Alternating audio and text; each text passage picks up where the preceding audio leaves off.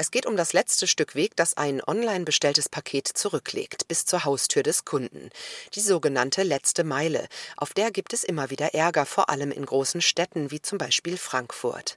Kai Oliver Schocke leitet das Research Lab of Urban Transport an der Frankfurt University of Applied Sciences. Wir haben in den vergangenen Jahren ganz viele Untersuchungen auf der letzten Meile gemacht. Wir sind mit Paketfahrern mitgefahren. Wir haben uns überlegt, wie man ausliefern kann. Und wir kamen zu dem Schluss, dass hier in Frankfurt, im Nordend, im Westend, in Sachsenhausen, Sachsenhausen, also in diesen Mischgebieten, so wie wir es nennen, dass dort am allerbesten ein Lastenfahrrad geeignet ist, um ähm, Pakete auszuliefern. Das Forschungsprojekt wurde vom Land Hessen finanziert. Die Idee, alle Pakete werden an einen zentralen Ort im jeweiligen Stadtteil geliefert, das sogenannte Dein Depot, und von dort aus mit elektrischen Lastenfahrrädern weiterverteilt. Also das Konzept bei Fahrrädern ist, dass die einen Container äh, hinten drauf haben. In den Container passen ungefähr 60 Pakete und äh, diese 60 Pakete äh, werden ausgeliefert, dann kehren die zurück, weil aber dieses Depot, dieses Lager ganz nah an ihrem Auslieferungsbezirk liegt, können die ganz schnell zurückfahren fahren, neuen Container holen und das wieder ausliefern. Der Vorteil liegt auf der Hand. Die Kleintransporter können ihre Pakete an einem zentralen Ort abladen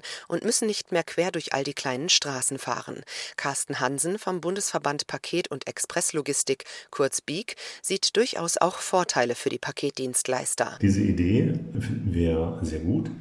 Denn die Bündelung von Sendungsgütern ist natürlich immer dann gut, wenn dadurch Effizienzvorteile gewonnen werden. Sprich, Hermes, DHL und Co. sparen sich vor allem die vielen erfolglosen Zustellungen, wenn ein Kunde wieder einmal nicht zu Hause ist.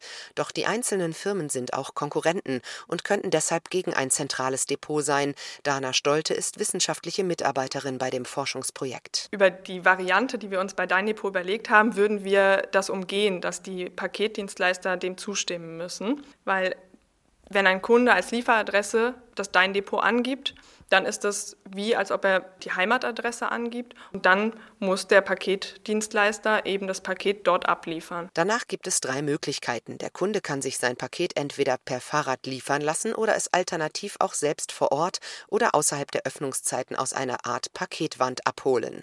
Die Idee kommt auch bei vielen Hessen gut an. Finde ich, ist eine sehr gute Idee. Ist es eine ganz gute äh, Sache, dass man zur Zentrale dann gehen kann und das da alles abholen kann. Also finde ich ganz gut. Jetzt mit Klimawandel muss man ja vielleicht eh ein bisschen mehr auf die Umwelt achten. Das finde ich eigentlich gar nicht schlecht. Ja, ich finde es auch ganz cool. Generell das Thema mehr Fahrräder fahren. Deswegen fände ich es auch ganz cool, wenn die ihre Pakete so austragen. Finde ich eigentlich ganz gut, weil ich bin eigentlich nie zu Hause, wenn die Pakete ankommen. Von dem her passt es für mich auch. Das alles ist aber noch reine Theorie. Carsten Hansen vom Verband BIG, in dem unter anderem Hermes und UPS organisiert sind, ist skeptisch, ob sich ein solches Modell in der Realität umsetzen lässt. Ich könnte mir vorstellen, dass der Nachteil darin liegt, dass es sich betriebswirtschaftlich nicht rechnet. Und in der Tat, Mitarbeiter und Fahrradkuriere müssten bezahlt werden und man braucht auch entsprechend viel Platz, um all die Pakete lagern zu können. Die Kunden müssten bereit sein, etwas mehr pro Paket zu zahlen.